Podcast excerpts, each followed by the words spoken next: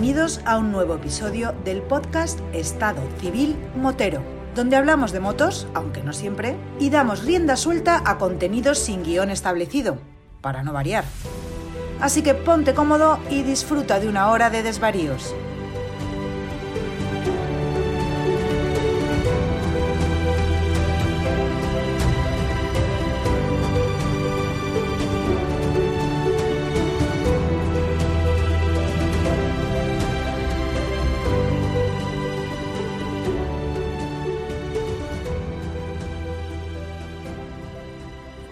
Pasa, chaval? Amigo Bumpy. Buenas tardes, noches. Don José Rentino, ¿qué tal? Tú por estos lares. Pues nada, aquí me han echado la caña, como sueles decir, y picó. Esa caña larga que tengo que, que suelo tirar de vez en cuando, a ver si, a ver si, a ver si, y mira por dónde, a ver si te he de cazado.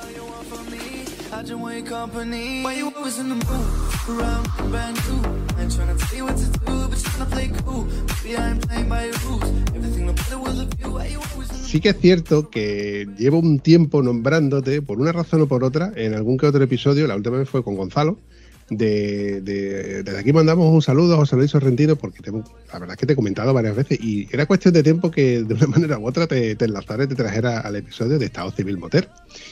Y bueno, te he convencido rápido, ¿no? Eh, no había que insistir mucho. Hombre, por favor. Eso está muy bien. Bueno, eh, empecemos por el principio. Mm, José Luis Sorrentino, ¿de qué conoces al Vampi? Pues tirando de memoria, yo creo que la primera vez que nos vimos fue en una quedada, de las primeras quedadas de la GF 800, que no me acuerdo en el pueblo que fue, por la parte de Huelva.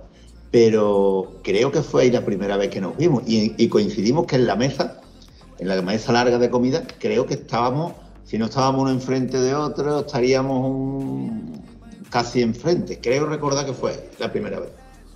¿Puede ser?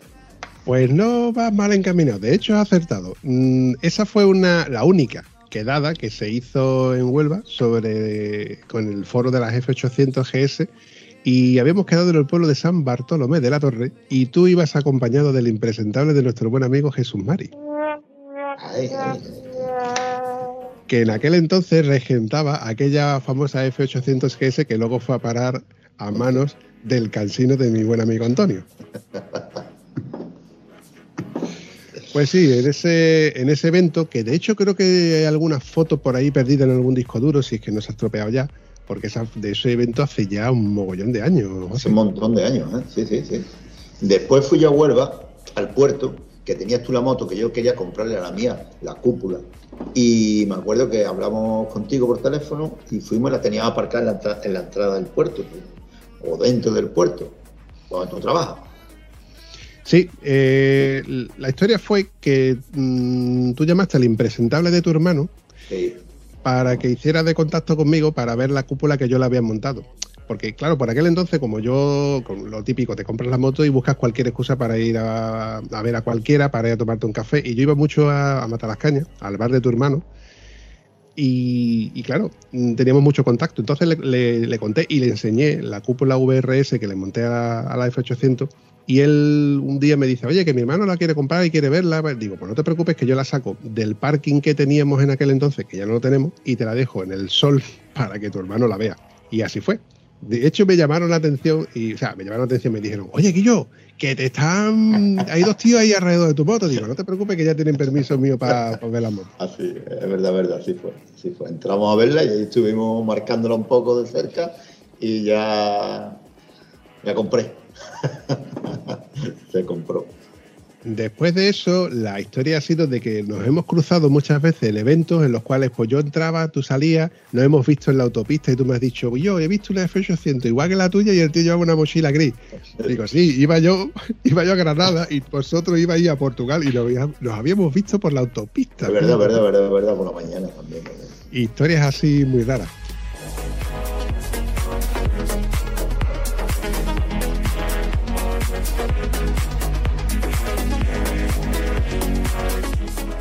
Yo había creado por, por aquel entonces un grupo de, de WhatsApp que eran los de las BMW, donde estaba, bueno, no, no eran todos los de la- tenían BMW, porque estaba Faraco, estaba el Tiesto, estaba el Piti, que sigue estando el Piti, estaba tu hermano, creo recordar, en fin, estábamos, eh, luego metimos a Alvarito, Alvarito más. también. Creo que, no, creo que no me olvido nadie más, ¿no? Está, está, está. Eh, eh, El Submari también estaba, se quitó. ¿Cierto? El Submari ¿Cierto? también estaba. Ya te he dicho que es un impresentable, ¿no? Y el, y el Tiesto también se quitó cuando lo Sí. metió la moto. Y tu hermano también se fue. Y mi hermano, pues yo no me he dado ni cuenta ni que se ha ido. No me he dado cuenta. Si nada más que quedamos los que hablamos, que somos tú y yo y el Eh. Piti de vez en cuando. Claro, claro, si yo el otro día, ¿te acuerdas que lo puse? Digo, esto habrá que ir eliminando o hacemos un grupo los dos solos o... Pero es que me da pena. Es un grupo que lleva, no sé, desde 2010, 2012 aproximadamente, que está ahí sobreviviendo como de aquella manera. Sí que es verdad que tuve la tentación de modificar el, el grupo, porque como hablábamos últimamente bastante del tema de las acampadas, y tú y yo hemos coincidido con el tema de las acampadas, digo, igual le cambio el nombre y, inserto a alguien más, o, poder, o, o quien quiera salir que salga, porque a lo mejor la temática es el tema de la acampada en sí. Esto me lleva a la conversación por la cual yo hoy te he traído aquí, que es que como tú y yo hemos coincidido en varias acampadas y tenemos bastante afinidad con el tema de, la acampada, el equipamiento de acampada y demás, hace no mucho, a través de varios mensajes privados, recibí un poco la oferta de, oye, ¿y por qué no habláis de- del equipamiento de acampada y demás? A lo que yo contesté que yo, yo no soy profesional ni puedo hablar de marcas, pero sí puedo hablar de mi experiencia propia y que, menos que traerme a alguien que también hable de la suya propia sobre el equipamiento que, ca- de- que todos y cada uno llevamos en nuestro equipamiento. Entonces, por eso fue, digo, eh, voy a hablar con José Luis Sorrentino, con el zorro, como también se le denomina en los foros, Zorro. Con ese, con ese, con ese. con ese, con ese, el zorro de Sorrentino. Eh, Y bueno, y la- lo cierto es que te convencí rápido. No había que insistir mucho. I ain't trying to tell you what to do, but trying to play cool. Maybe I ain't playing by your rules. Everything no better with a view. I can never get attached. When I start, I feel unattached. Como tampoco sabía muy bien cómo empezar esta conversación o cómo empezar con qué equipamiento llevábamos o no llevamos, eh, se me ocurrió un día mientras iba conduciendo y te llamé por teléfono. Digo, el- lo primero que uno necesita, cuando tú llegas al sitio y te bajas de la moto, ¿qué es lo primero que haces? El móvil. el móvil. ¿Para qué? ¿El móvil para qué? Pero, A ver si hay cobertura. Normalmente coger el móvil y llamas, ¿no? Hombre, tienes que llamar porque uno no está solo en el mundo. Entonces llama, que estoy bien, que he llegado, y a partir de ahí ya sacar chisme y poner la moto que no se caiga, el sitio del campo. Y bueno, te- lo primero que hacemos es llamar, o intentar llamar. Y lo, lo segundo es bañarnos. lo hemos cogido como táctica fija. Donde está, eh, donde si hay un buen sitio de baño, claro, es bañarnos. Quitamos la ropa, llegamos con la calor, chisme fuera, se queda todo tirado por el suelo y al agua. Y allí empezamos a contar las historias, las batallitas del, camino, cómo has llegado, qué has hecho, por qué no has parado, no has visto el cruce y ya nos relajamos. Ya cuando llevamos allí un cuartito de hora, 20 minutos, 25 minutos, que ya la tarde empieza a caer y ves que el tiempo se te está echando encima y no tienes ganas de salir, ya empieza uno a decir, nos coge la noche, nos coge la noche y los mosquitos nos coge la noche y ya tienes que decir, vámonos por fuera y empezamos a montar el chiringuito, porque al final que lleva un chiringuito, ya, ya lo montamos como un chiringuito. Llevamos las luces de ambiente, mmm, nos vamos perfeccionando poquito a poco. El sitio donde se pone la plancha, eh, la tienda la pone de espalda al aire o lo hacemos en el estilo indio, para estar todo un poquito cerca. Siempre hay el raro que se va a la otra punta y después se le mete miedo y se le dice, se te va a caer la montaña. Y ya empieza el tío. Yo, de verdad, sí, sí, esa montaña te cayó una vez. bueno, pues lo había cambiado de sitio. y viene el tío arrastrando la tienda al lado tuya. Sí, suele pasar. Yo, bueno, yo eh, por, el principio yo pienso que yo cuando llego al sitio con la moto, evidentemente intento de, primero ver dónde, dónde, puedo aparcar la moto, porque hay veces que la que tienes mucho sitio, otras veces la que no tienes mejor sitio. Y una vez que tú aparcas la moto, eh, lo primero que a mí se me ocurre es quitarme la ropa, como tú mismo has dicho, para poderte pegarte un baño, en el caso de que llegues para poder pegarte un baño. En cierta ocasión yo llegué de noche, y creo que fue la última que, que hicimos en Mértola, entonces ya ahí no había baño que, que valera. Pero sí que es verdad que lo primero que yo creo que necesito cada vez que llego es un sitio donde sentarme para poder quitarme las botas, poder quitarme los pantalones por si me tengo que cambiar. Entonces lo primero que yo sacaría es la silla. ¿Tú qué tipo de silla llevas, José? La silla articulada. La silla articulada es la que yo denomino que es la de tipo... eh, de varilla, de, var de, varilla de camping y la que se va, igual que las, var las, varillas de un camping, que se va montando y cuando te das cuenta tienes un pedazo de silla. Va, va, pero entonces no es la articulada la que yo estaba pensando, lo que tú me estás comentando. No. Yo estaba pensando en la articulada, la que se cierra como si fuera el carrillo de un bebé, o el, o, y, y, luego cuando se abre parece una silla de director que tiene un pequeño respaldo. Esa no, esa no. También la he llevado, la he llevado, la he llevado. Pero se va uno haciendo más fino y cada vez ocupa menos sitio y llevan más cosas. Eso es así. Y los pimientos son asados. Y las papas fritas. Eh, exacto. Yo también la he llevado, que de hecho la llevé, creo que fue, coño, la que hicimos en la pequeña cala. Esa yo llevaba el azul grande porque bueno, tenía sitio, tenía espacio de sobra, pero luego cuando ya estaba todo montado me di cuenta de que era un engorro. Y me hice con una que era una copia la tuya, solo que tenía el respaldo más alto. Y es esta de varillas, como tú mismo has comentado, que son varillas de aluminio, que se desmonta y ocupa, no sé, 30, 35 centímetros, no ocupa más, ¿no? Sí, sí, ocupa como un litro de, por ponerte un litro de cerveza, sin, sin el pitorro, lo que es el, la parte de, de, botella, vamos, ocupa muy poco, ocupa poco para lo que es la silla, que después la abre y está súper cómodo. Sí, sí, sí. Eso porque hemos ido perfeccionando el tema de, de, la silla. Yo he llegado a llevar, las primeras veces que llevaba la concentración de faro, llevaba lo que era el taburete plegable, de estos que tú lo coges por los lados, lo aplastas y es un taburete.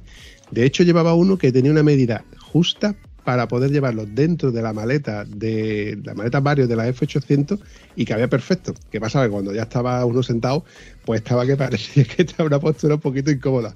Pero te garantizo que los colegas que venían con nosotros se rifaban la silla para poder ponerse las botas a la hora de volvernos. Yeah. I'll be back with a bag, I truly know it.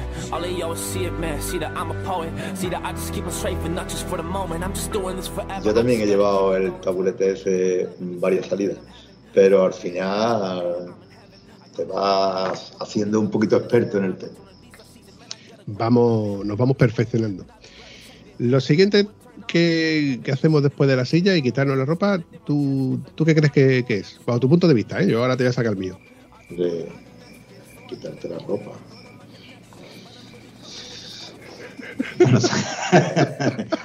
es una pregunta trampa. Claro, claro, me lo imagino, por eso no sé por dónde salir. Eh, no sé, papi. Vale, no, venga, venga, te, te, te, lo cuento. Yo me, te lo quito, cuento. yo me quito la ropa. Me quito la ropa, me pongo el bañador y la chancla.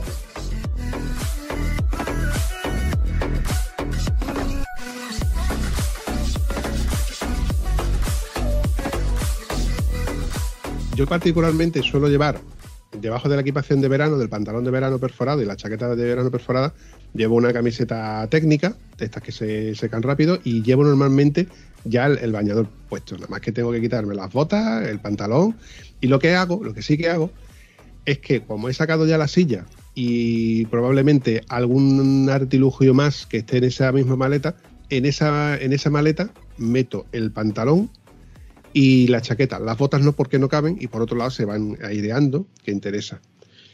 Ahí era la pregunta trampa que te estaba haciendo yo. Pues yo tal y como me lo quito, eso va encima de la moto. Cojo el bañador, me pongo el bañador y la chancla y derecho al agua. Lo que he dicho antes, lo que hemos dicho antes. Ya te relajas allí y después ya sales. Ah, nota muy importante que tú la acabas de, te acabas de, de, de, de rememorarlo. Me... ¿Chancla o zapato tipo trekking? Cangrejeras. Muy bien cangrejeras, dicho. Cangrejeras. Y vamos con las zapatillas estas de típica del verano de meter el pie entero, pero había sitios difíciles donde te bañaba que había muchas piedras, muchas rocas, y al final los suyos son las cangrejeras, que tal y como te metes del agua sale y puedes estar por ahí andando, con lo, al momento se seca, eso tiene agujerito y está taladrada completamente. Sí, sí, sí, perfecto. Además, yo creo que eso es la evolución de las sandalias tipo romana, como siempre se le han llamado, que eran cuatro tiras ahí puestas en, los, en los pies, que te permitían andar en cierto modo y te permitían, bueno, mm, cierta tracción cuando tú ibas subiendo o bajando por entre las rocas o metiéndote por, por los pantanos aquellos donde, donde nos metemos. Es una evolución al fin y al cabo y la verdad es que mola. Eso yo creo que es algo imprescindible, incluso para poder circular con la moto. Porque si tienes que moverla, a lo mejor, yo qué sé, tienes que ir, no sé, vamos a acercarnos al pueblo a por pan, vamos a acercarnos al pueblo a por un medicamento o un botiquín, lo que sea. Pues puedes conducir en un momento dado con, con esos mismos zapatos. Lo siguiente, yo creo que sería eh, poner al, bajo la bajo custodia, bajo a la sombra, la comida que solemos llevar encima. Que normalmente cuando vamos a una acampada, tú y yo, hemos ido con más gente, hemos ido organizándonos de, oye, vamos a llevar tal, vamos a llevar cual, para no llevar a lo mejor 18 barros de pan y resulta de que nada más que llevamos un chorizo para 18 barras de pan. que normalmente llevamos para una comunión, un bautizo, porque llevamos comida que no podríamos quedarme y irme allí comiendo de todo lo que llevamos. Porque tú dices, bueno, yo llevo, no, no, no llevamos mucho, poco, poco que después mucho. El poco mucho. Sí, sí, a, lo tonto, lo tonto, te empiezas a decir, no, mejor que sobre, que nos farte. Y como tenemos motos que tienen maletas, que podemos llevar cosas en exceso, pues tú te llevas tu camping gas bueno, ¿eh? con tu infiernillo bueno, eh, Jorge se lleva su planchita buena, ¿eh? y cuando te vienes a dar cuenta, pues estamos ya haciendo carne como si esto fuera una barbacoa. Hay veces que dices tú y yo, que nos lo estamos pasando de puta madre, que no hemos hartado de carne, que no hemos hartado de chorizo, que no hemos hartado de aquí de todo, pero que tampoco hace falta llevarse tanta parafernalia. Yo, particularmente, sí que es imprescindiblemente necesario el, infiernillo y la cafetera. Eso para mí es sagrado.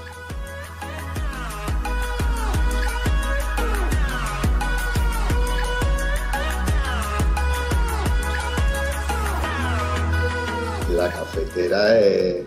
Aunque después desayunemos bien, nos paremos a tomar algo, pero ese momento de amanecer con la- el fuego y olear café allí en el campo y echar las chácharas con, el- con la tacita de café, ya se activa uno y ya empieza a recoger uno de otra, de otra forma, con más No. tranquilidad. Eso es así. Ya hemos sacado la silla, ya hemos puesto la comida a la sombra para que no se nos caliente si está al sol. Eh, yo mm, tengo la buena costumbre, o intento, de no montar la tienda hasta que ya más o menos anochecido o ya no hay muchas miradas ajenas a lo que estamos haciendo. Aunque evidentemente si alguien ve una, dos, tres, cinco motos cargadas de maleta y encima de las maletas un par de esterillas ahí amarradas, se puede hacer la idea de que esta gente van a acampar. Pero bueno, la idea es que las miradas ajenas eh, o que se molesten de, ver a un tío que está acampando, pues que no vean que, que ya está montando la tienda de campaña. Como solemos llevar luces, eh, luces de estas que van en la frente, que bueno, yo llevo una que me colé, a la hora de comprarla me colé. Que de hecho hay un par de anécdotas muy chulas, ¿verdad, José? Eso es, eso no es una linterna, ahí podemos, podemos calentar café o la plancha. es, verdad. un- es una barbaridad, de impresionante. Vamos, la tenemos que apagar para ver la luna, porque es que la luna se hace oscura cuando enciende la linterna. Y lo chulo que es decir, por ahí se ve, se escucha un ruido, no sé qué, enciendes el foco y dices tú, eso es un bicho que está ahí a tres kilómetros de local. Impresionante la linterna, ¿eh? Impresionante. Es exageradamente potente, aunque luego tú la puedas regular, pero para lo que realmente necesitas, que es para poder montar la tienda, necesitas que, que tengas luminosidad, no sé, a un metro, porque es lo, a lo que alcanza tu brazo, un metro y medio, dos metros, para poder mm, clavar las picas, de poder cocinar y, poco más. No necesitas una linterna tan, tan potente. Entonces, bueno, menos mal que luego estáis vosotros que tenéis una linternita un poquito mm, más normales, porque lo mío es una, exa- es una exageración, lo reconozco. Aunque luego está chulo de decir, Córdoba, pruébala, pruébatela tú, te la pones tú y mira para el cielo. Ya verás tú el- el- la espada láser que tiene. Es como el que lleva los prismáticos y todo el mundo quiere coger los prismáticos. Por la linterna igual. Todo el mundo, déjame, déjamela, déjamela. Es que tú eres mi bebé y de nosotros quién va a hablar si no nos dejamos ver.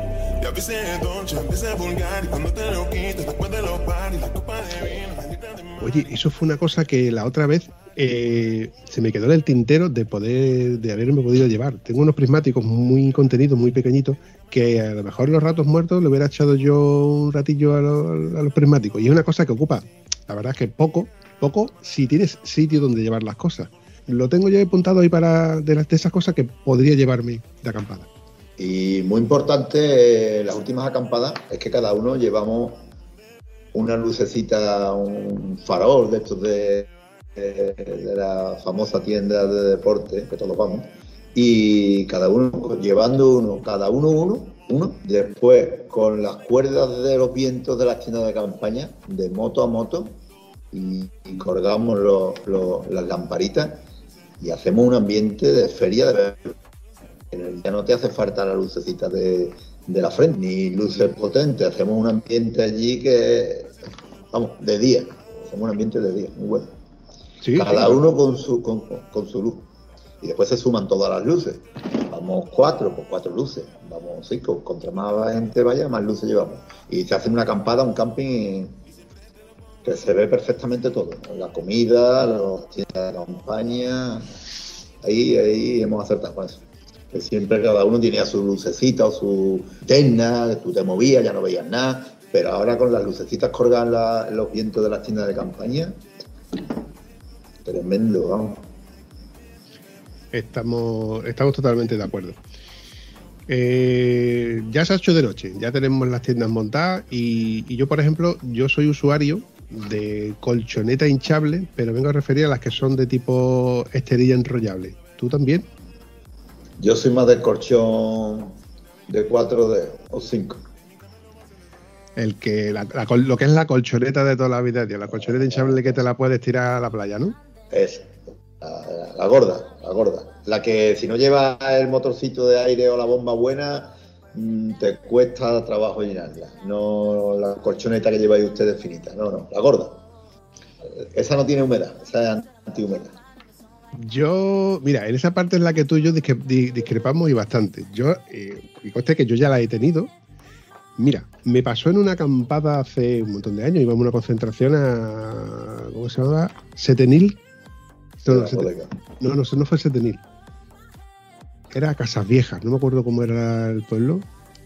No sé qué Casas Benalú, Be- Benalú Casas Viejas. Exacto, Casas Viejas. Íbamos a una concentración y resulta de que donde yo llevaba la esterilla y llevaba la, la, colchoneta esta enrollada, pues en la autopista se salió volando.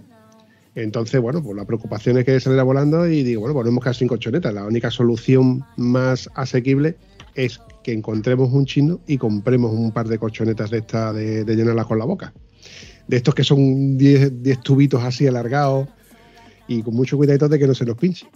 Pues mira, ¿por dónde? Pasamos por una población donde había un chino en la puerta y eh, nos paramos allí, compramos dos colchonetas y, y nos dio la bio. La verdad es que nos dio la bio. De hecho, a la vuelta yo decía, ¿quién va a desinflar esto y luego lo va a enrollar para si nos ha costado tres duros, como quien dice? Así que al final lo dejé puesto allí en el contenedor de basura y alguien vendría a buscarlo. Además, lo dejé hasta lleno. Pero que te digo que eso de moverte y escuchar aquello haciendo ruido como si fueran los globos ahí. Y, y el plástico en verano. Hostia. La calor que da el plástico en verano. Plástico Hostia. puro y duro, ¿eh? Sí, sí, sí, sí, sí. Por eso ya te digo yo que volví a, a comprarme otra colchoneta de esta famosa tienda que todo el mundo visitamos, que eh, ha, ha impregnado el, el 100% de las casas españolas. De- todas las casas tienen algún producto de esta tienda. Yo, yo digo, yo digo que esta tienda, bienvenida sea la tienda, porque tú hace muchos, muchos años, cuando querías comprar algo específico de deporte, o te ibas a una tienda de deporte específica y, y era súper caro e iniciarte en cualquier deporte, y hoy en día, desde una raqueta a palos de gol, a lo que quieras, lo tienes asequible. Y puedes empezar o probar, no te tienes que gastar una pasta. Antiguamente no teníamos eso.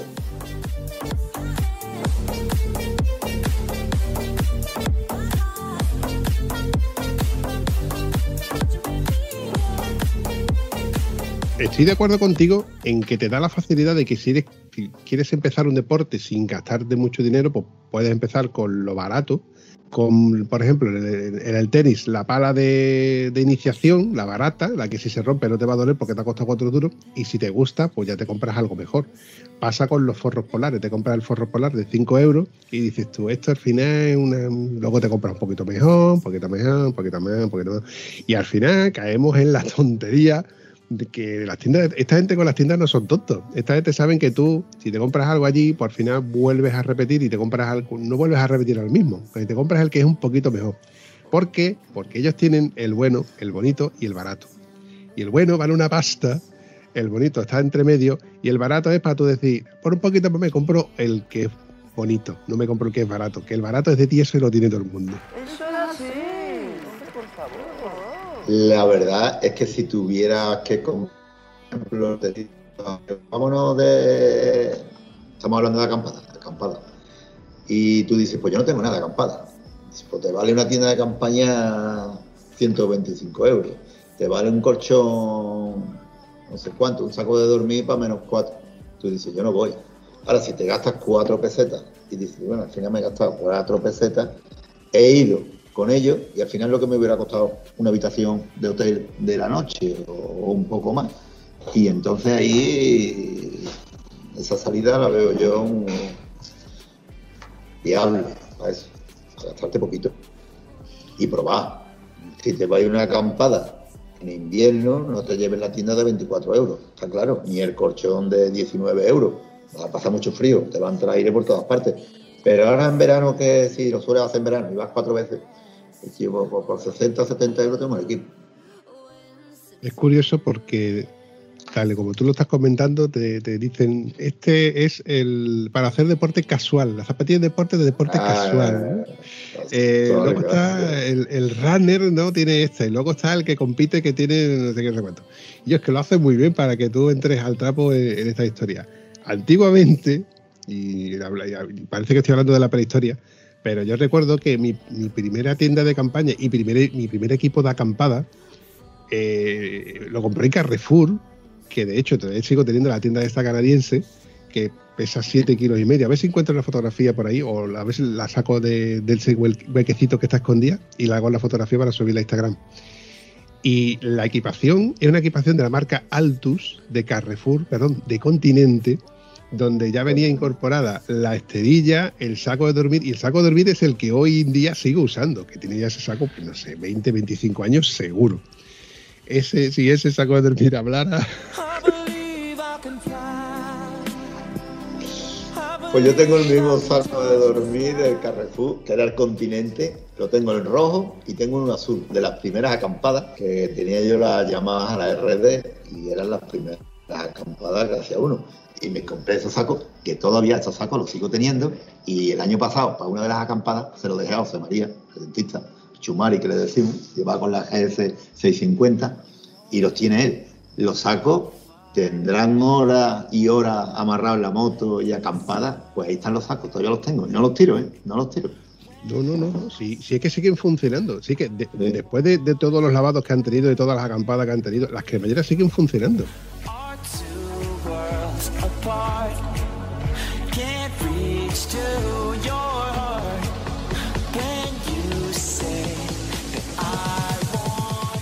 Hoy en día te compras algún producto, no sé, vamos a suponer, hablando de esta tienda, el más básico, y no creo que durase la cantidad de lavados ni de horas que, nosotros le echamos a, es- a esos sacos de dormir. Eh, la mochila, que era una mochila que yo tengo específicamente para las acampadas de, pateo, ahí tengo yo por lo típico, que en mecheros tengo tres, por lo menos. Eh, navajas multiuso tengo por lo menos dos. Eh, cosas que dices tú que son imprescindibles que van a esa mochila, que al final la mochila pesa un quintal, pero porque es donde tú guardas esas cosas que cuando te hacen falta sabes que están ahí. Abre lata, peines, eh, pasta de dientes, jabón de mano de, de estos que van en pastillas, porque son cosas que, que, no, que no caducan, que están ahí, que, que si- tú sabes que si te hacen falta las vas a tener ahí y, y- y sin problema. En fin, Y la típica esterilla verde de goma espuma, que tiene un dedo, no tiene más. que coño un dedo, tiene menos. menos de un dedo. Que esa me la compré yo con, el co- con el- los, dos, los dos sacos de dormir. Y la sigo teniendo por ahí. Me he mudado de casa. Ahora han estado en la playa, han estado, yo qué sé. La- se la he dejado a, a hijos de mis amigos que se han ido de excursión. Tú tienes saco y tú tienes trilla, toma, toma, llévatelo. Yo qué sé, eso ha recorrido el pueblo. Y media España. Esa esterilla en la mía venía en azul, que fue la que se perdió junto con la autoinflable que compré en, la, en la tienda esta de Marra.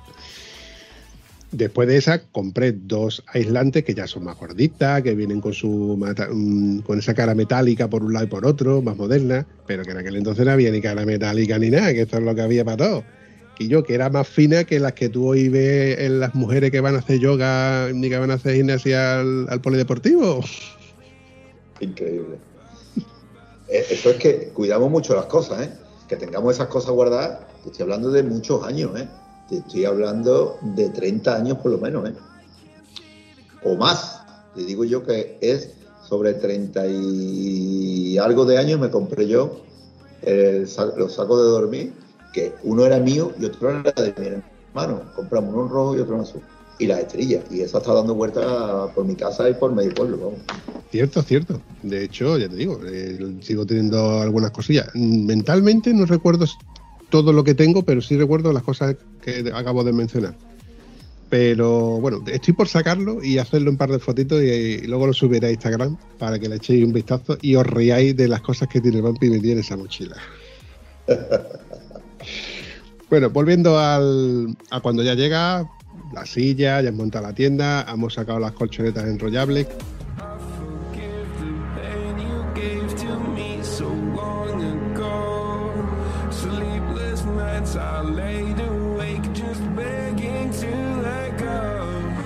Bueno, pues yo como usuario de tiendas de campaña y de acampadas y concentraciones, etcétera, y eventos que, que yo he ido, ya cada vez uno va buscando lo- la comodidad, ¿no? El ir lo, lo mejor equipado posible dentro de, de las posibilidades de, de la moto que, que uno lleva. Ya cuando ya uno va con maletas, pues evidentemente cargan las maletas por dentro y por fuera.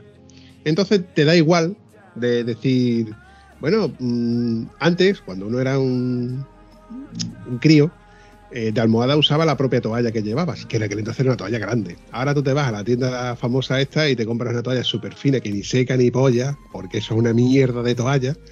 Y dices tú, al final me llevo la toalla de casa, aunque sea la toalla de mano que me sirve para secarme todo el cuerpo. Mm, en vez de llevarte esa toalla como almohada, que es incómoda, ves esa pedazo de almohada inflable con su revestimiento por fuera que dices tú, hostia, qué chulo, qué blandito. Y esto vale cuatro pavos, y por cuatro pavos me puedo yo dormir genial. Al final te compras una cacho de almohada, que es un cacho porque no es otra cosa, para poder dormir y descansar. Y qué cabrones que son que han acertado, tío. Coño que se han acertado, que convencía a José Luis para que se comprara otra. La compré. Y me la compré el otro día. Habrá que probarla. Es más, te voy a contar qué hice esa noche. Porque como pensaba irme esta semana de tienda de campaña, digo, pues esta noche me he puesto yo con la almohada nueva. y me la metí en la cama. y yo dormí bien, la verdad que dormí muy bien. Ya te lo diré esta semana cuando me vaya. Pero que la probé, la probé, la probé.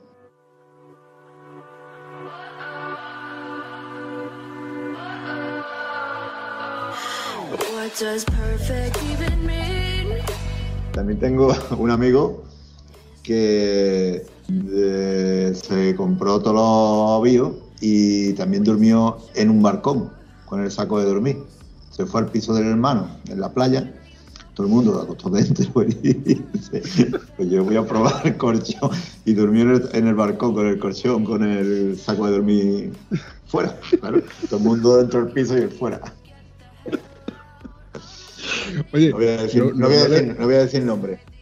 No, hombre, no. Oye, pero no, no yo, a ver, está mal reírme porque conozco el caso de, de- de un amigo de nuestro que él dice que no duerme en tiendas de campaña, que él lo que, lo que hace es vivac. Él saca su, su saco de dormir, su esterilla y duerme al raso. Y digo, ¿cómo es posible? Y la mujer me lo dijo, dice, nosotros dormimos dentro de la tienda y él saca su saco y él duerme al raso. Porque es su costumbre y es su forma de dormir. A mí es verdad que este hombre ha sido legionario, ¿no? Y es de estos que, que llevan el pecho afuera como, bueno, no sé. Que hay quien le gusta hacer eh, el vivac, por eso digo que no es para reírme. José, tengo que confesarte que yo también, la última vez que fui al Decaldón, que fui por un recambio del cartucho, del, del fogón, del, del hornillo, que ahora te cuento, pequé en comprarme una nueva esterilla autoinflable de dimensiones bastante reducidas que estaba muy bien porque además estaba ya descatalogada, te decían últimas unidades, ¿no? Y pues le han puesto un precio que, bueno, solamente le habían quitado 5 euros al precio original. Pero digo, es que, tío, es que es menos de la mitad que la mía, cabe. ah, y al final hice la gilipollez de comprarla. Y ojo al dato que hice lo mismo que has hecho tú. Cogí, le cogí la antigua, llegué a casa, hinché las dos para, para ver la diferencia entre una y otra. Y como que la siesta me la pegué yo en una y mi chiquillo en la otra. como niño, somos como niños. Pero además, como te lo estoy contando, porque como hacía calor y precisamente la casa siempre estaba con la persiana bastante bajana, más que para que no entre la luz, pero sí entra fresquito por, la, por el único hueco que, que entra por la persiana del balcón, pues por ahí entra fresquito, estábamos ahí tumbados y mi, mi chiquillo me estaba diciendo, pues papá, aquí se está muy bien, ¿eh? Digo, bueno, la verdad es que no se está tan mal, tan malamente. Y al cabo de un rato, yo estaba roncando. Era cómoda, era cómoda. Se ha pegado tres o cuatro días hinchada hasta que ya he decidido de quitarla porque la verdad es que ahí por medio pues está ocupado un espacio que dices tú, esto no es lo que es. Pero bueno, he comprobado de que mm, con su presión, con su buen inflado, pues te aguanta perfectamente la espalda de un tío de noventa y pocos kilos. Y bueno, el avión lo da.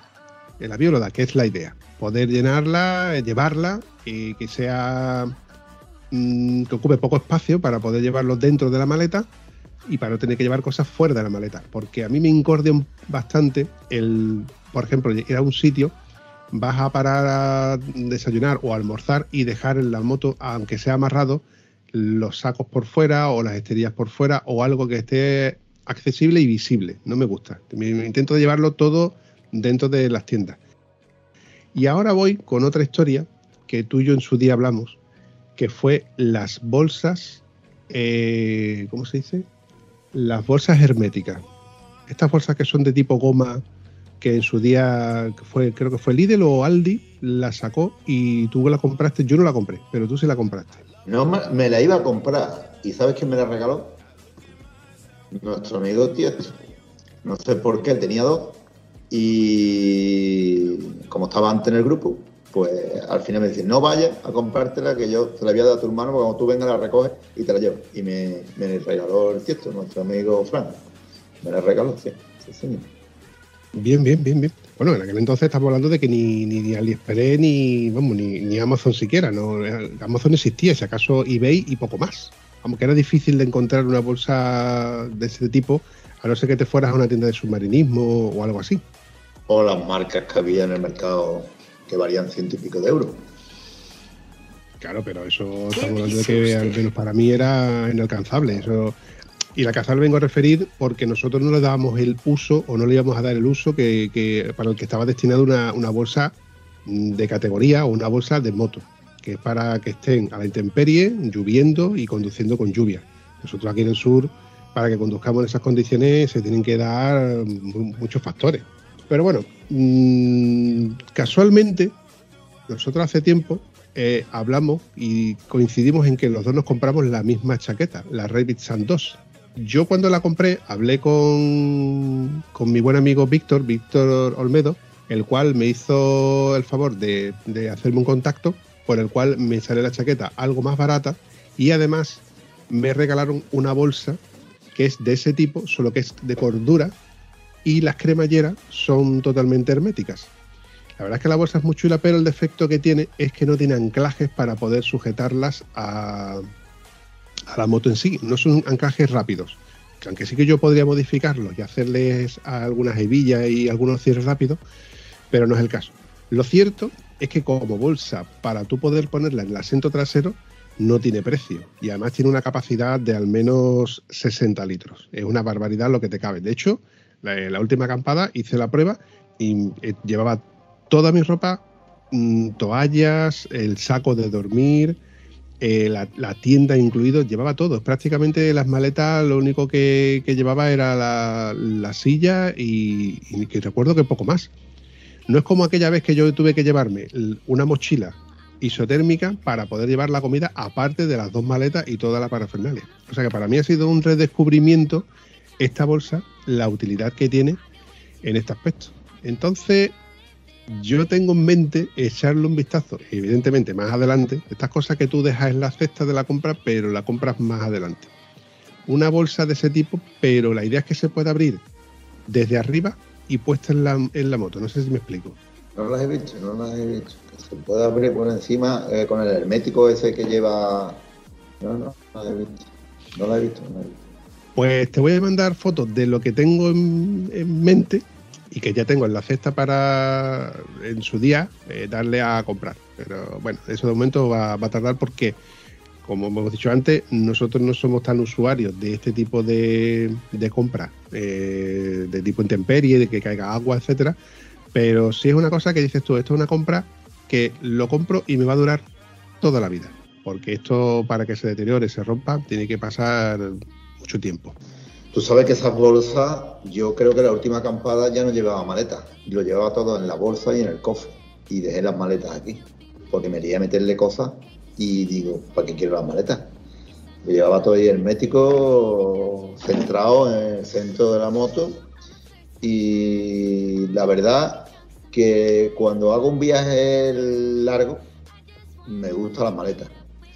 Pero cuando vamos en plan un poco así de cachondeo, de acampada y vamos más de 4, 3, 4, 5, si puedo evitar las maletas las evito. Porque no es la primera vez que se han enganchado dos con las maletas. Porque tú controlas tu espacio, pero tienes que controlar tu espacio más la maleta de- del que está al lado. Simplemente que pares a preguntarle o a, a hablar algo con él y tal y como llegas por detrás, con el espacio tuyo marcado, te enganchas con la maleta del otro. Entonces, si no me hace falta, la evito.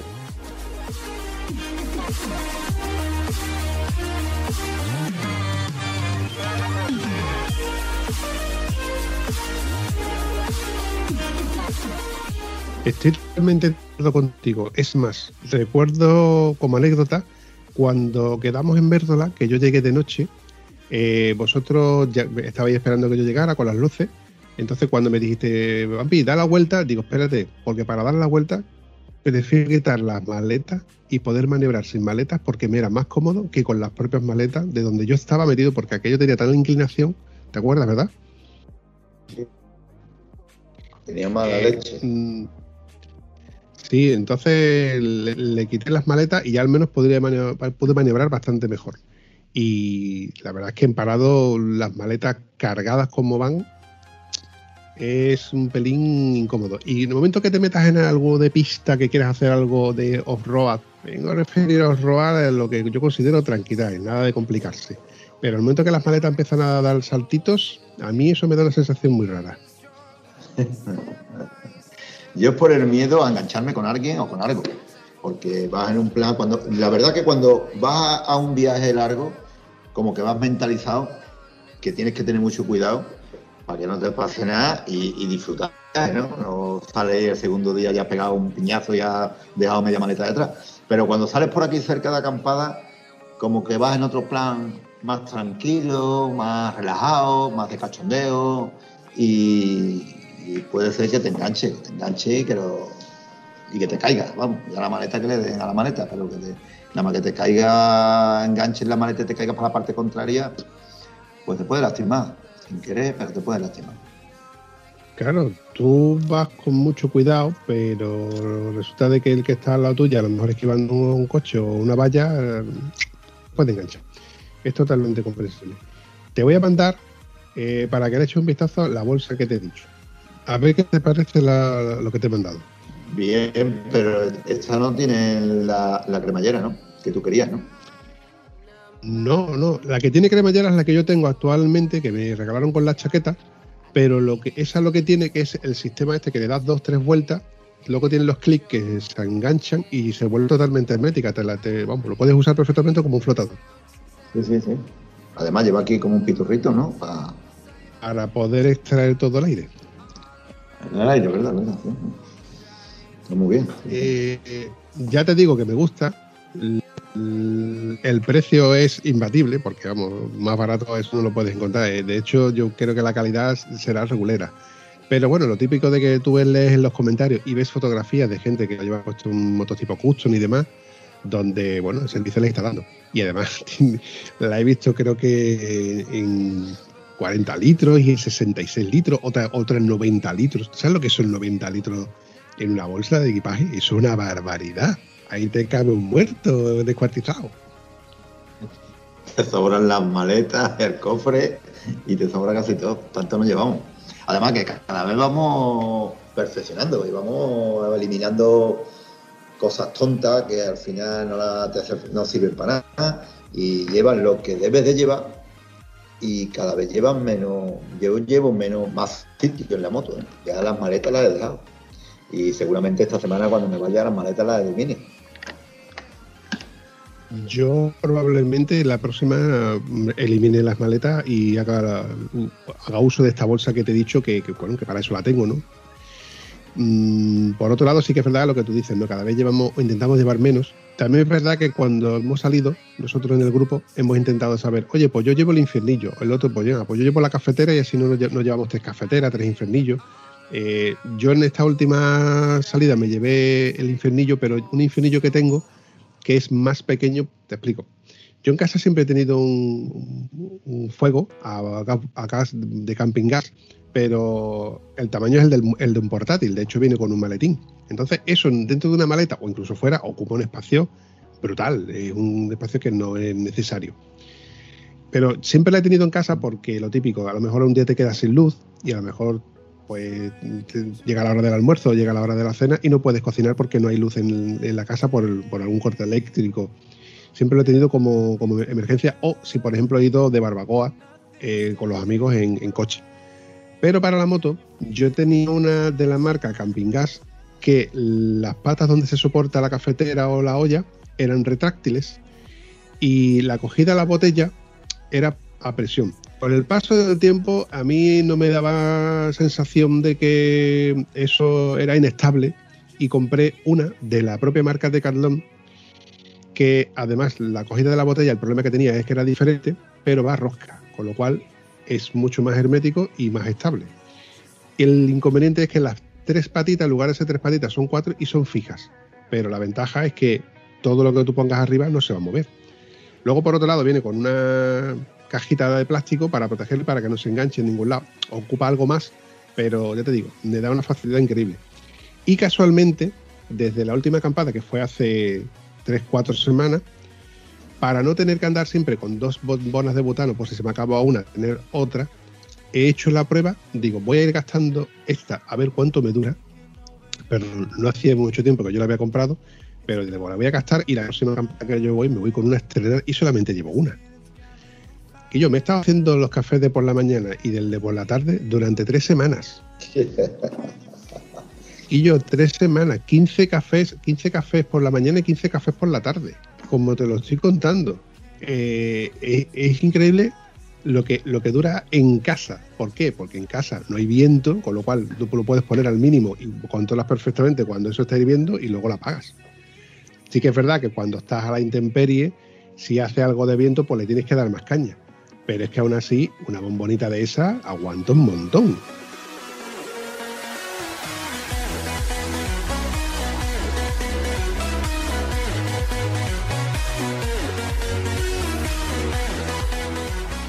Yo tengo ahora dos compradas. He dejado el camping gas grande que yo llevaba y me he comprado el, el pequeño con las dos botellitas, todavía más. No me digas que ha vuelto a caer la. Hostia, pero, pero ha caído la trampa Cal- desde Caldón, ¿o no? Hombre, claro, por supuesto, soy leal. no puedo defraudarla. Entonces, espérate, a ver si, a ver si. ¿Has comprado la que tiene el piezo eléctrico? El- ¿La que tiene el encendedor incluido?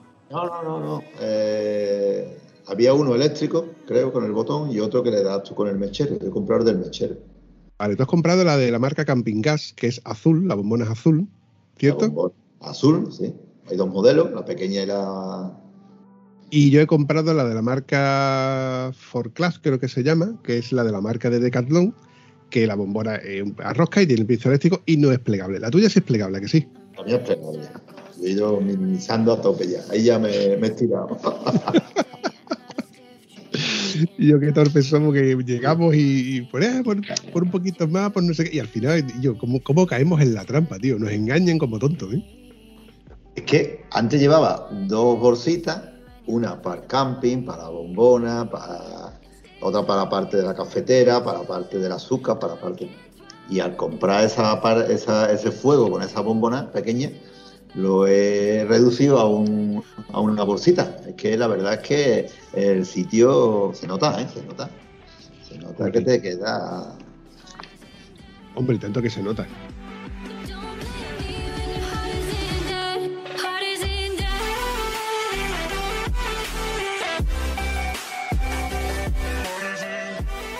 Hay una cosa que se me ha quedado en el, en el tintero y, y acabo de recordarlo. La última noche que yo estuve de, de acampada en, el- en la cala aquella pequeña, eh, ¿te acuerdas de que cuando mm, nos acostábamos? Perdón, es que eso no es regular. ¿Te acuerdas que cuando nos echábamos a dormir, el suelo seguía irradiando calor de, de todo el día, ¿verdad? Las piedras. Pues, claro, pues yo contaba con ello, con lo cual, bueno, pues, el saco de dormir lo tenía puesto con presencial prácticamente como para dormir yo encima. Pero llegó un momento en el que empezó a refrescar y, yo llevaba los térmicos, fíjate tú lo que te estoy diciendo, yo llevaba los térmicos eh, metidos en una mochila de estas de 10 litros de calón que se comprime tanto que cabe en, una mano. Pues ahí me caben los térmicos de, de- de mi traje de verano, del Revit, el Revit Tornado se llama. Pues cuando empezó a hacer algo de frío dije, coño, pues mm, saco una de las chaquetas y me la pongo.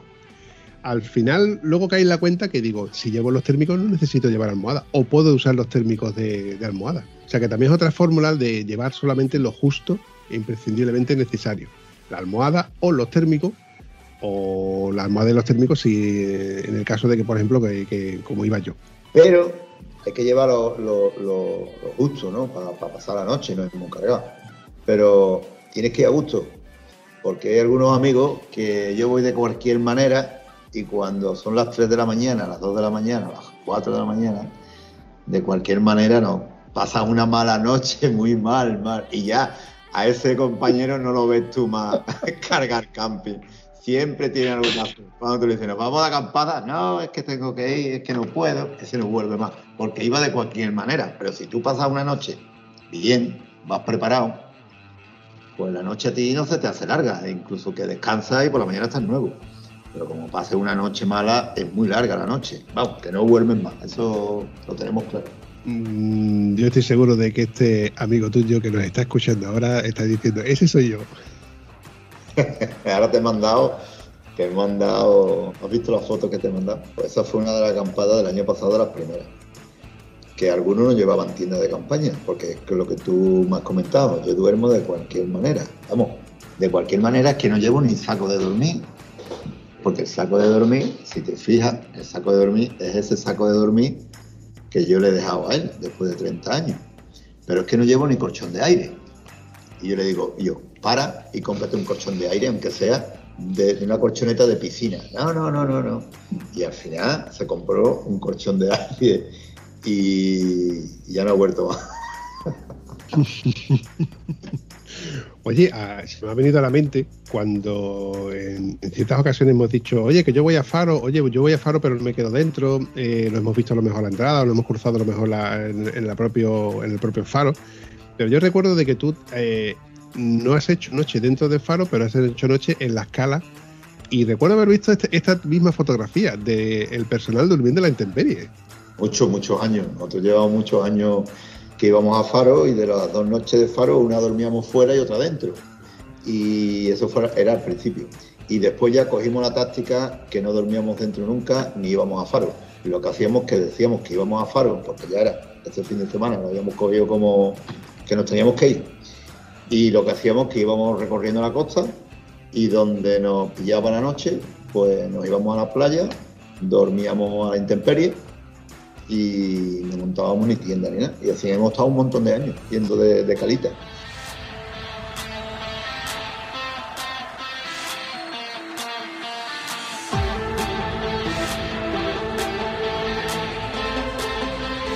Tanto íbamos de calita que encontramos una que tenía una cueva en la pared, en la montaña, y ya automáticamente una noche íbamos a la cueva, le decíamos la cueva, y era un agujero, una cueva en la pared, y lo que teníamos era la cueva y primera línea de playa. Eso sí, la playa por la mañana, si tardábamos mucho en salir, se llenaba de sombrilla, estábamos allí todos con el chiringuito montado. Y por la tarde, cuando íbamos tarde noche, igual la gente se iba, nosotros íbamos haciendo un poquito el remolón y nos acostábamos a la intemperie. Vamos, las mejores noches han sido la intemperie. Después ya hemos el camping, eh, hemos ido, pero no, no, las mejores noches a la intemperie. Que, que ahora cuesta trabajo decirle a la gente nos vamos a la intemperie, al, al raso, porque ya te acostumbras al colchón, bueno, te acostumbras a la tienda de campaña y ya no tiras para atrás. Pero las mejores noches han sido, los mejores fines de semana de faro han sido a la aventura. De cualquier manera. Es que empezamos cuatro, tres, cuatro íbamos, ¿eh? De tres, cuatro íbamos seis, ocho, doce, catorce, hasta 22 que hemos ido, ¿eh? ¿Tú te imaginas 22 tíos durmiendo en la playa o en cualquier calita, todos con las motos allí, estilo... Estilo motoclub. Yo me imagino eh, la- eh, ese hueco, ¿no? Ese, esa cavidad en la pared de todos ahí metidos y todas las botas juntitas y de la peste que suelta aquello no se acerca ni Dios. La, la- suerte es que en esa calita, no voy a decir nombre, esa calita había una ducha. Había una ducha que había un club de pesca allí y tenían sus preparos, sus barquitas y tenían una ducha. Y, íbamos tantos años al mismo sitio que ya con el bar que tenían allí de los pescadores eh, nos preparaban por la noche la comida. eh, el chaval que estaba allí ya quería venir, de tantos años vernos, ya quería venir y conocer esta zona. Vamos, que tuvimos bastante amistad. Ya llevamos unos pocos de años que no vamos. Pero que Te voy a preguntar analizar una cosa. ¿Sabes por qué pasa estas cosas? Porque el tío sabe que soy gente responsable. Si fueseis de esa gente que, que son irresponsables y dejan todo aquello hecho una mierda y dejan todo aquello lleno de porquería y de suciedad, evidentemente al año siguiente no volvéis allí. Pues la verdad que lo pasaba muy bien y, y confiaban en, en nosotros porque las cosas de pesca se quedaban allí y nosotros no nos decían, no nos habían dicho nunca aquí no se puede quedar, nada. Siempre, además, el bar que tenía, si llegábamos ahora, porque hay veces que, que no llegábamos ahora, pero si llegábamos ahora y el bar eh, era la hora de cerrar y llegábamos, nos preparaban de cenar y ya nos daban de cenar y ya cerraba y se iba y estábamos allí estábamos hasta las 3 las 4 de la mañana sentados en las mismas sillas de ellos y después ya nos metíamos por dentro vamos tenemos mucha mucha historia mucha vivencia en esa cala esa cala ha sido la cala de nosotros Volviendo al, al- a donde, al, bueno, al cómo, el cuándo, el por qué, cómo organizamos.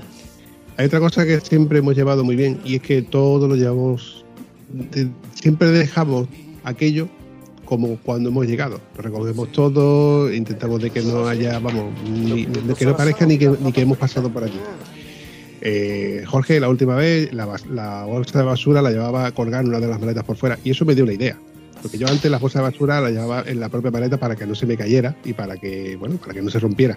Pero me dio una idea y es llevar siempre una bolsa de basura resistente para luego hacerle un nudo y llevarla por fuera de la maleta hasta que llegues al contenedor típico donde tú puedas tirar la, basura. Y esto es una idea que lanzo al personal que, nos esté escuchando.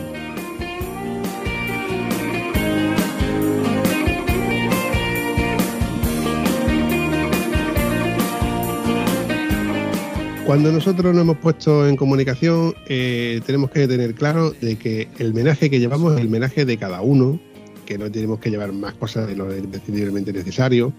Lo de la cafetera. Oye, el vapi lleva la cafetera y lleva café, ¿para cuánto? Llevamos llevo café para dos días, ¿para cuántos somos cuántos? ¿Cuántos somos? ¿Diez? Mm, ¿Somos cuatro? ¿Somos cinco? Pues llevo, de hecho tengo cuatro cafeteras, cada una para un evento di- diferente. Luego, otra cosa muy, muy, muy, muy necesaria es el agua, tanto para beber como para poder luego ducharte o querer lavar el propio menaje que, que llevamos. Yo tengo un truco que no es que lo tenga yo, que lo tienen muchos de los que con los que yo he salido. Y es que siempre llevamos una botella de agua vacía, comprimida, en, la- en las maletas. Y esa botella, cuando yo he hecho acampada, lo que hago es que el tapón lo perforo y la uso para, para ducharme. O sea, no es exactamente que la use para ducharme, sino que el truco es que esa botella la metes dentro de la maleta cuando hace sol y la propia botella se conserva calentita hasta que ya se ha hecho de noche. Y justo cuando está anocheciendo, antes de que se haga del todo de noche, te pegas el último baño, sales, te enjabonas y con ese agua calentita te estás quitando el jabón y te quedas nuevo. Sí, sí, sí, sí. Es más, cuando yo me he ido con los niños y mi mujer y hemos ido por ahí, por Portugal, y llegaba la tarde, nosotros salíamos por la mañana mejor del hotel, y nos ha gustado siempre recorrer mucho la costa. Y a lo mejor no volvíamos al hotel de noche, pero mm, estábamos a cierta distancia y nos gustaba el sitio, íbamos a cenar y nos habíamos bañado por la tarde en la playa. Pues yo con la botella caliente que estaba en el coche, cogía a los niños, le hacía el agujerito al tapón y los niños los duchaba yo con la botella, con un litro y medio me sobraba, los enjuagaba, los aba- abonaba y con una botella te duchas perfectamente. ¿eh? Hombre, cuando tienes pocos recursos a mano, te las había bien había, ¿eh? Sí, sí. Que los niños míos han duchado con una botella de agua. ¿eh? Hombre, y a partir de ahora yo creo que más de uno va a, los pies de los niños de cuando vienen de la playa se los van a, van a ir limpitos para adentro.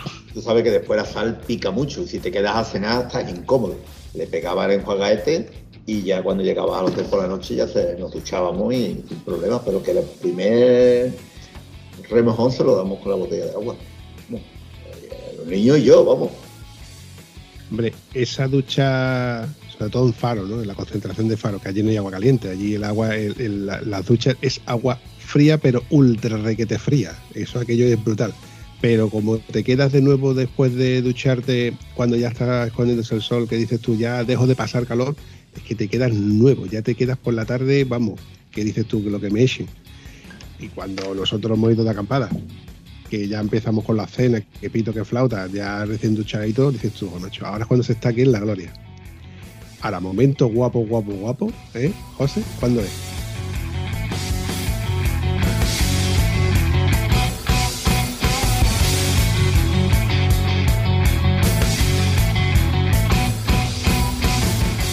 Cuando apagamos las luces. Eso es tremendo. Las vistas que tenemos de, del universo. Yo le he dicho en más de una ocasión y me canso de repetirlo. Eso de tú apagar las luces cuando no tienes contaminación lumínica alrededor y poder ver ese paisaje de, de estrellas, iba a decir lucecitas, pero no son lucecitas, son de estrellas.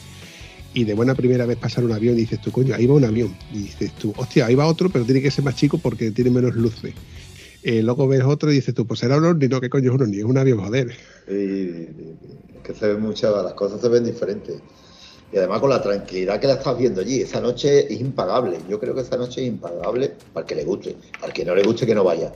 Porque nosotros ponemos eh, eh, lo, que, lo, lo- mal que lo puedes pasar con la satisfacción que te da esos ratitos de ver cielo, de conversar con los amigos, de la cháchara, las historias de moto, la, que es lo que hacemos al fin y al cabo, contar historias, historias, historias y, algún chiste de vez en cuando.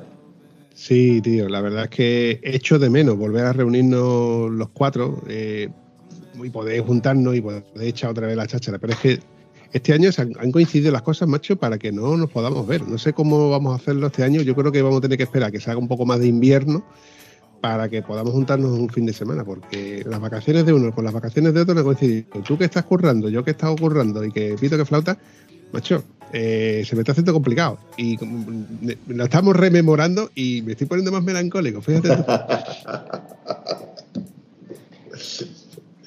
Que vamos, eso hay que, eso hay que solucionarlo.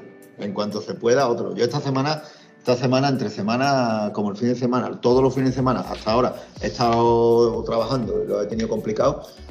Y este que viene también tengo ahí una cosilla. Entre semana voy a intentar escaparme. Porque si no pasa, pasa y ya vamos a estar en agosto y, no he salido todavía.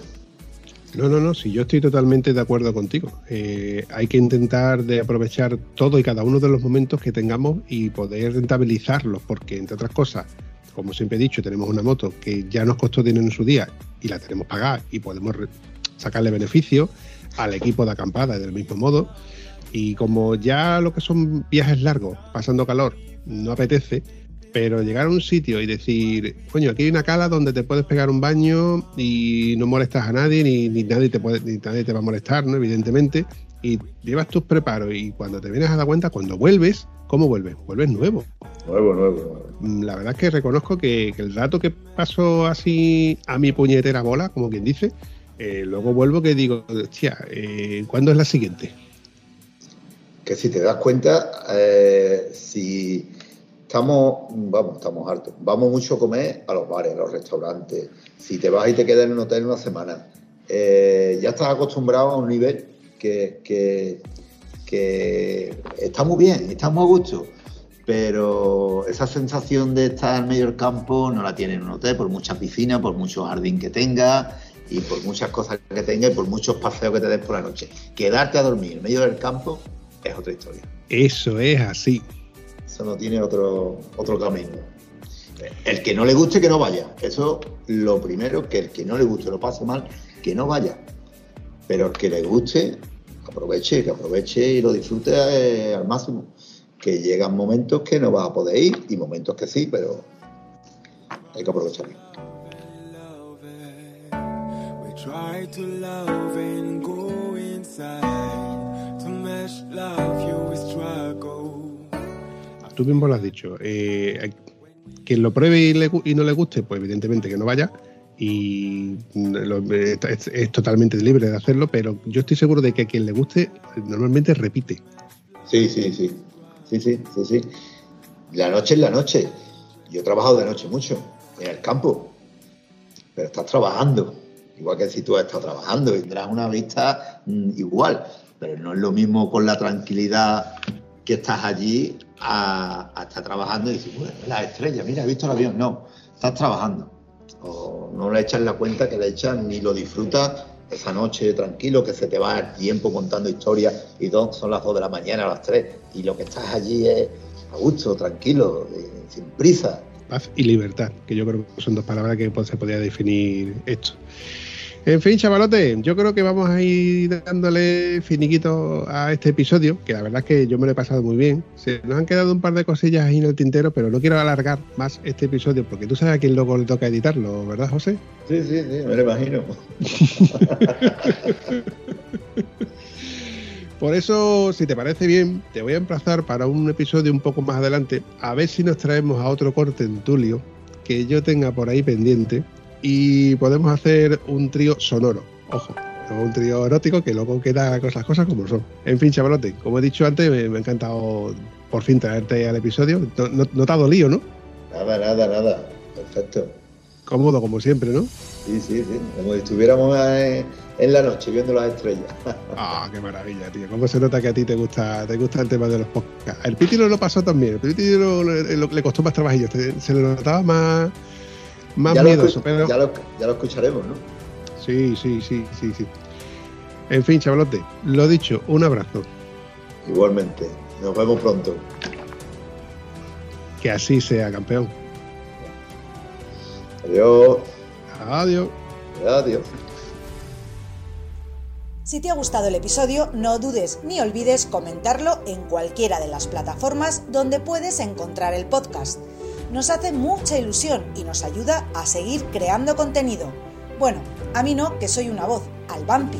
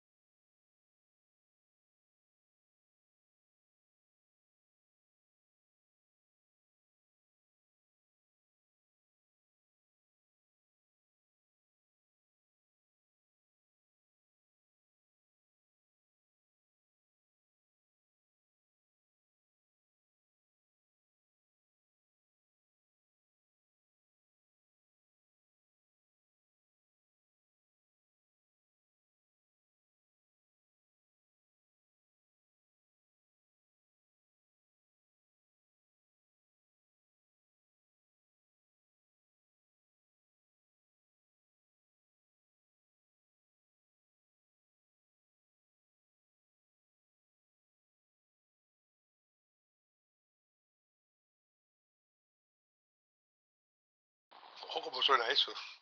Pim, pom, pim. Poca luz, tengo poca luz. No, no, no, la luz es lo de menos porque... Pero se escucha como un viento de fondo. Un viento. Estoy en la orilla del mar. Ah, pues eso va a ser. Qué cabrón, y me pones la moto de fondo. Qué cabrón. Tío puta.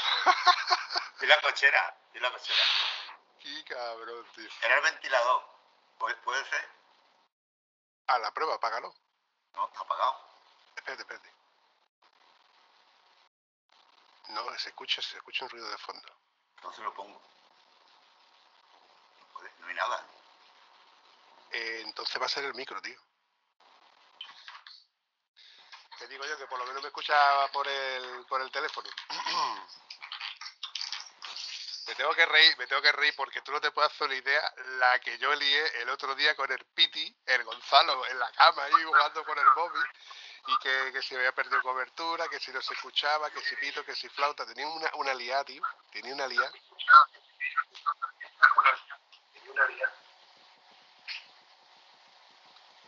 Pero está claro que tú tienes problemas de conexión a internet, ¿eh?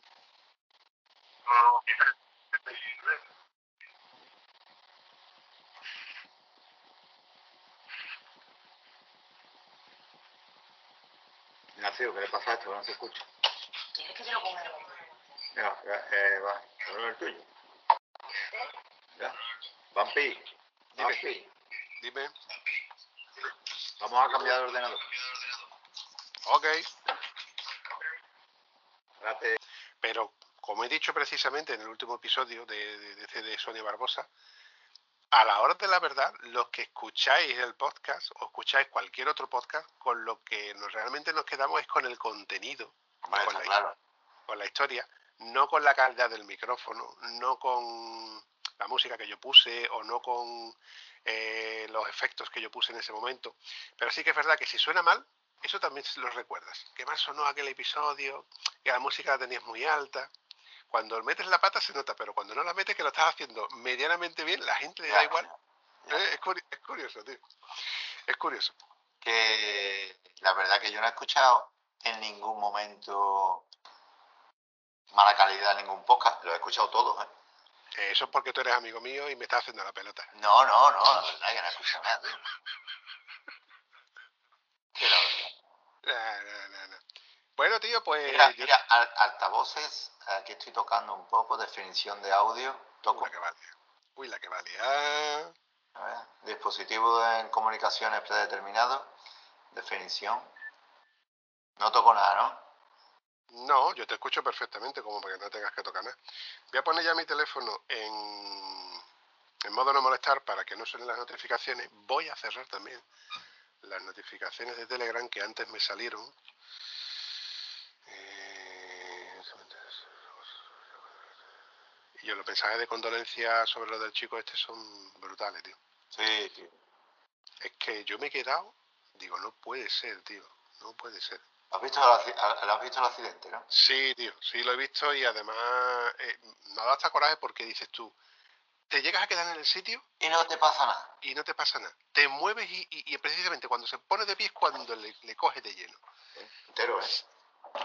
Y es que se lo lleva por delante ya, y imagínate la velocidad, ¿no? De 150, 180, cualquiera sabe la velocidad.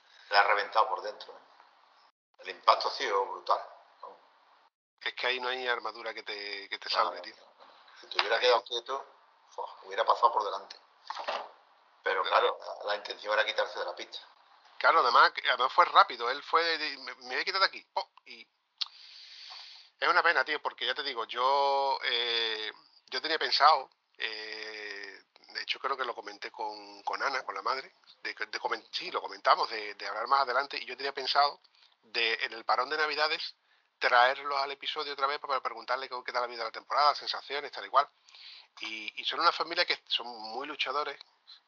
Aquí en, Huelva son muy conocidos porque han movido mucho.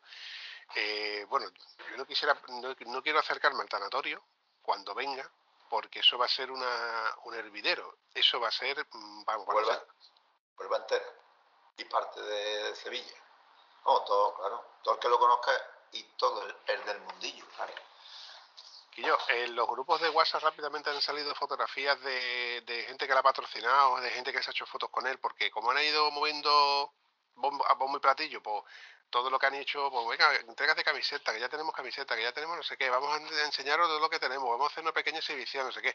Pues hay muchísima gente con fotos de, con el chico, de- desde que era chico. Entonces, un- es un varapalo, es un varapalo muy grande. Yo que mentalmente tengo el vídeo de cuando estuve grabando con él, la madre emocionadísima con él, que tú lo ves aquí, que es un desparpajo, que no sé qué, que, y además él, él tenía labia, ¿no? Que él tenía soltura, que no le, no le intimaba para nada. No se amedrantaba ni un micrófono, y yo lo he visto en televisión, en, el, en su Facebook, hay cosas de, de las televisiones locales, y el chico tiene soltura. El chico prometía, prometía, y, de hecho yo, yo, yo publicado y republicado muchas cosas suyas, porque daba por hecho de que, de que el día de, de mañana, pues yo podía decir, eh, yo he sido uno de los primeros que lo ha entrevistado y, y ahí está, siendo un Marc Márquez ¿no? o un Valentino Rossi, ojalá. Pero bueno, la historia ha cambiado, por desgracia ha cambiado y para mal.